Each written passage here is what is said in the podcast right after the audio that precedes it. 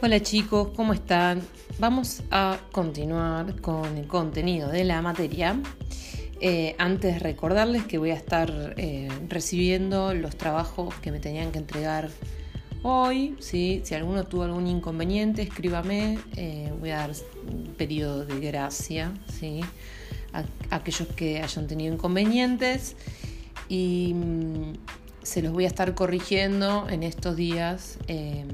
recuerden que a veces hay problemas de conexión y, hay demoras, pero la idea es poder corregírselos a todos en la semana. Em, una única aclaración es que por favor entrenlos en formato Word, porque si no me complica muchísimo, muchísimo la corrección.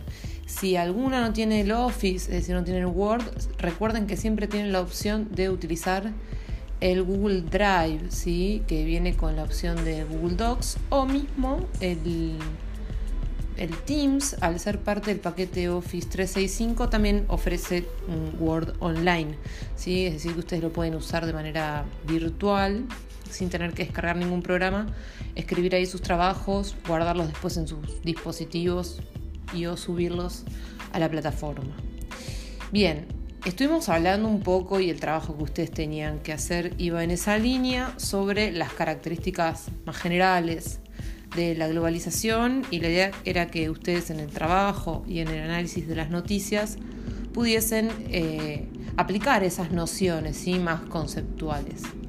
La idea es hoy empezar a ver más en la práctica cómo, cómo ha afectado esta nueva etapa, ¿sí? podemos llamar etapa del capitalismo global, donde estamos todos conectados en un mercado global común con un libre mercado y con estados que tienen un rol eh, mucho menos presente en la economía y en, el poder de, decisión en general, según lo que vimos con Hoffa. Primero que nada, a la hora de poner en práctica, digamos, y ver un poco cómo se lleva en la práctica eh, esta idea de que somos un mercado global, tenemos que ver, bueno, cómo participan los estados y los distintos países de ese mercado global. Porque si bien hay un, un mercado libre, sin intervención, donde todos nos podemos conectar, no todos nos conectamos o entramos al mercado a intercambiar los productos que hace cada uno de nuestros países de igual manera. No todos tenemos el mismo peso o la misma jerarquía dentro de eh, el panorama mundial y por eso tampoco podemos intervenir de la misma forma en el mercado, ¿sí? Hay una conceptualización que yo les mandé en unas páginas de un libro, ¿sí? Para que sea más sencillo después revisarlo, eh, que en general es bastante conocida, que es una división que se puede hacer más abstracta entre países centrales, periféricos y emergentes. ¿A qué llamamos países centrales? Los países centrales o desarrollados son los que en general nosotros vemos que tienen más poder a nivel global, ¿sí? los que llamamos potencias, que en general tienen como una influencia cultural mucho más grande, ¿sí? por ejemplo, Estados Unidos, ¿sí? Nosotros nos llegan muchas más películas estadounidenses que vietnamitas, ¿sí? Porque la influencia cultural que tiene es mucho mayor. Asimismo, tiene mayor peso político en las distintas organizaciones que organizan el mundo, en la ONU, en, los bancos eh, internacionales, ¿sí? en, en los distintos tratados que se organizan. Y además por todo este poder que concentran, tiene más poder de influenciar a otros países, ¿sí? de, mandar un poco más ellos sobre cuál tiene que ser el camino eh, de la comunidad internacional en distintos aspectos, ¿sí? puede ser en contaminación, en economía, en política, en definiciones mismo de qué es terrorismo y demás. Al mismo tiempo, estos países en general son los países que más, por eso decimos también desarrollados, más desarrollados tienen su capacidad de producción y su economía. Es decir, que tienen mayor capacidad de producción, que tienen mejores niveles de vida, más esperanza de vida, que hay en general más atención a los derechos sociales porque hay más capacidad del Estado de cubrirlos y demás. Distintos son los países y distinto van a intervenir en el mercado mundial globalizado los países llamados periféricos. ¿Sí? o subdesarrollados, que tendrían a ser todo lo opuesto a los centrales o desarrollados. ¿sí? Tendrían a ser estos países que en realidad no tienen capacidad de, influenciar a otros, que no, su producción económica, cultural o política en general no, tiene un peso en el resto del mundo, ¿sí? que en general dependen un poco ¿sí? de, de la producción y de las políticas de otros países, como que al tener poco poder y poco peso político, también tienen poca autonomía muchas veces, ¿sí? Y en general son los subdesarrollados porque tienen menos desarrollada su capacidad productiva, menos desarrollado su, economía, sus políticas sociales, tienen bajos niveles de vida, tienen mucha pobreza y sobre todo nosotros encontramos países subdesarrollados que pertenecen a África, que tienen más cantidad de pobres, o América Latina, que es donde hay más diferencia entre los pobres y los ricos. ¿sí? como la brecha es más grande. Los ricos son más ricos y los pobres son más pobres en América en relación a África, en que toda la población es más pobre en general. Entonces, en, esos dos, en esas dos regiones podemos encontrar a los países eh, que en general nosotros calificamos como subdesarrollados. En general. Después hay algunos eh, países ¿sí? que van a ser calificados como emergentes. Quiere decir que están como en un intermedio ¿sí? entre uno y otro eh, y otro momentos entre centrales y periféricos que son países que tienen influencia pero más a nivel regional ¿sí? y que están eh, desarrollándose tanto en capacidad productiva, en economía y en respuestas del Estado para eh, poder salir, digamos, de, esa, de ese estadio de subdesarrollo, si queremos llamarlo como estadio. ¿sí?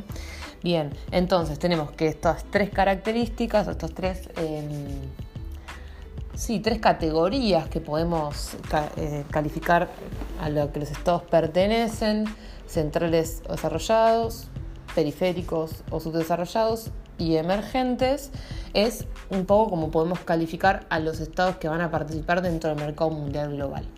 Es decir, que la globalización nos comunica, aumenta nuestra capacidad productiva, pero de forma desigual.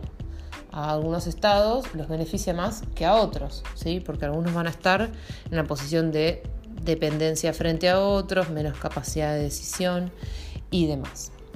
Otro elemento eh, que podemos analizar es eh, cómo cambia la forma de producción ¿sí? en un mercado globalizado que, se haya ampliado em, la comunicación, la integración de todos los países eh, a nivel global, produce grandes cambios a la hora de pensar eh, las formas que tenemos de, producir bienes y servicios.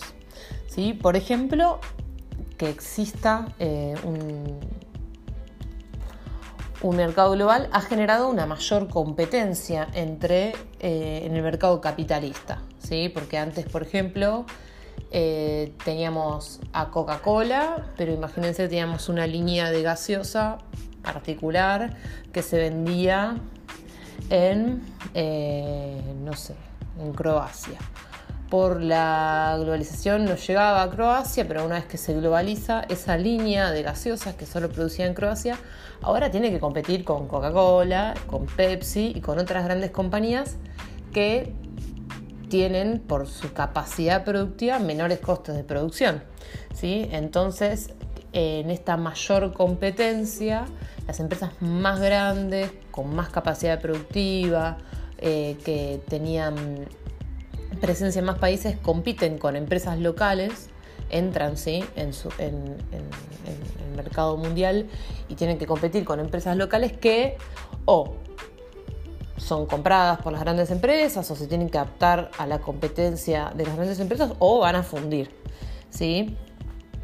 Entonces, lo que también vamos a ver, por ejemplo, es que eh, se da una expansión de estas grandes compañías en todo el mundo y que estas grandes compañías van a cambiar un poco la forma en que producen. ¿sí? Ya no van a producir en un solo país todo el producto ¿sí? y van a eh, distribuirlo por el globo, sino que van a producir en distintos lugares al mismo tiempo.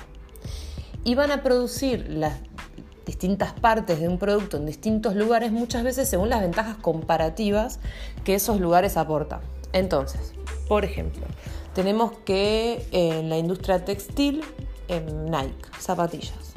Vamos a ver que, por ejemplo, para producir los insumos para hacer las zapatillas, los cordones, la goma, el caucho, el cuero, los lugares más eh, que presentan más ventajas comparativas son, por ejemplo, aquellos países que tienen esa, que producen materias primas y tienen mano de obra muy barata. Entonces, por ejemplo, hay mucho de esta producción en la India, en el sudeste asiático, ¿sí? en el Caribe. Y después, por ejemplo, vemos que para el armado de esas zapatillas necesitamos eh, ciertas características en la producción de maquinarias más pesadas o, elementos más estéticos que, por ejemplo, vamos a desarrollar en países donde la mano de obra sea un poco más cara porque es un trabajo más calificado. Bueno, lo puedo hacer, no sé, en Alemania. ¿Sí? Pero no voy a hacer toda la zapatilla en Alemania, porque la parte que necesito, que requiere trabajo menos calificado, la voy a hacer en el lugar donde la mano de obra sea más barata, es decir, donde tenga que pagar los salarios más baratos. ¿Se entiende? Entonces ahora va a aparecer una nueva forma de producción donde se integran todas las regiones para producir mismo producto. Entonces las empresas ya no pertenecen a un solo país, sino que producen ¿sí? de manera multinacional o transnacional. Es decir, que van a surgir empresas transnacionales o multinacionales, ¿sí? que son en general estas grandes compañías que van a a través de esta mayor competencia, sacar del mercado a las empresas locales. Las empresas multinacionales son las que surgen en un solo país y se expanden, ¿sí? que empiezan a conformar todo su capital en un solo país y van después eh, llevar filiales y la producción y la venta ¿sí? a otros países. Tenemos casos donde producen en distintos países multinacionales, ¿sí? en este caso que le decía, Nike, ¿no? van a producir en distintos lugares, pero todo su capital va a estar, por ejemplo, en Estados Unidos. ¿sí? Y va a, va a tener eh, eh, mm, lugares de venta y distribución en distintos lugares del mundo, aunque no produzca allí. Por ejemplo, eh, pónganle que Nike no tiene producción en Argentina, pero igual tiene distribuidoras, ¿sí? tiene una presencia y una filial en Argentina con administradores, con funcionarios, con, con un montón de trabajadores, pero no la parte productiva. Después tenemos las transnacionales, que se originan con capitales que vienen de distintos países. Entonces tenemos una empresa que tiene capital estadounidense, pero también español e italiano. ¿sí? Y se van a conformar con una sede en algún lugar, pero como es transnacional y son distintos privados de distintas regiones del mundo que van a invertir en esa empresa no tiene sede en un solo país. ¿sí? Tienen aspectos positivos en general estas grandes compañías eh, que en general tienen una capacidad de producción muy grande y aplican grandes tecnologías, nuevas tecnologías modernas que ayudan a, a bajar los costos de producción. Entonces muchas veces tienen mucha variedad de productos, tienen productos baratos, ¿sí? Em, y todo el tiempo están sacando nuevos productos. Y lo que tienen es que en general invierten en muchos países al mismo tiempo. ¿sí? No nos importa que Nike sea o no sea Argentina, porque igual puede venir a invertir acá, ¿sí? al ser una empresa transnacional. Eh, multinacional. Entonces, lo que tienen es que son muy atractivas para los estados que permiten que entren estas empresas a competir con las empresas locales, o sea, podría perjudicar su economía local, pero dejan que entren porque en general invierten muchísimo. Ahora, tienen aspectos negativos, que es que en general las ganancias se las llevan a su lugar de origen, no las, no las invierten en el país más allá del empleo eh, que en general hay mucho riesgo de desempleo, porque cuando se cierran las ventajas comparativas, por ejemplo, cambia eh, la política de la India y hace que se tengan que pagar salarios más caros, la empresa se va porque no tiene ningún compromiso con ese estado y eso hace que se pierda un montón de empleos. En general es riesgoso en ese término. ¿sí?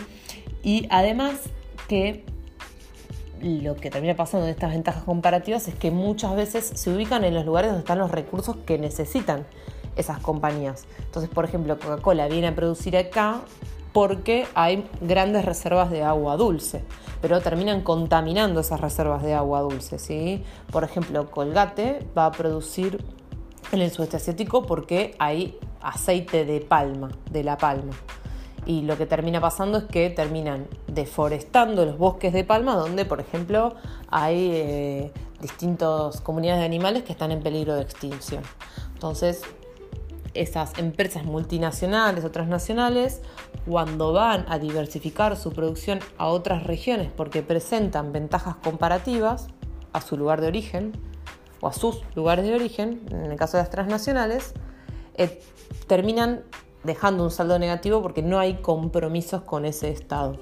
¿sí? Solo van ahí porque les conviene más y por eso mismo no tienen un compromiso con ese Estado para eh, proteger eh, ese territorio, proteger a la población y a sus salarios y demás.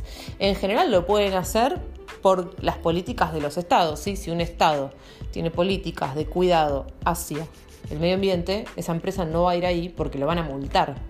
¿sí? Así que la culpa de estos aspectos negativos es un poco doble. Es un poco de estos estados que no tienen políticas ¿sí? dedicadas al cuidado de su población y su medio ambiente y también de esta búsqueda de las grandes empresas transnacionales y multinacionales de buscar eh, mayores ganancias a cualquier costo. Bien, la idea era entonces que veamos un poco esta aplicación, vamos a seguir pensándolo y vamos a trabajar con algunos ejemplos. Eh, lo único que necesito que me manden como tareita de hoy, digamos, es eh, por la sección de tareas, que es donde les estoy dejando esta clase, que envíen, si tienen alguna duda, eh, me envían qué duda tienen, ¿sí? Y yo se las voy a responder. Si no tienen ninguna duda, que me escriban y me digan por la sección de tareas, profe, no tengo ninguna duda. Y me gustaría que me escriban y me informen si tienen o no tienen Netflix me ponen la duda que tienen y yo se las voy a responder. Si no tienen ninguna duda, me ponen, profe, no tengo ninguna duda. Y abajo me ponen, tengo Netflix, no tengo Netflix. ¿Sí? Eh, que necesito saber porque les quiero hacer ver una cosa más adelante eh, para saber si podemos usar ese medio o lo, buscar, lo buscaré por otro lado. Eh, bueno, los dejo por hoy, les mando un saludo muy grande, espero que se comuniquen conmigo si tienen cualquier duda y que descansen. Hasta luego.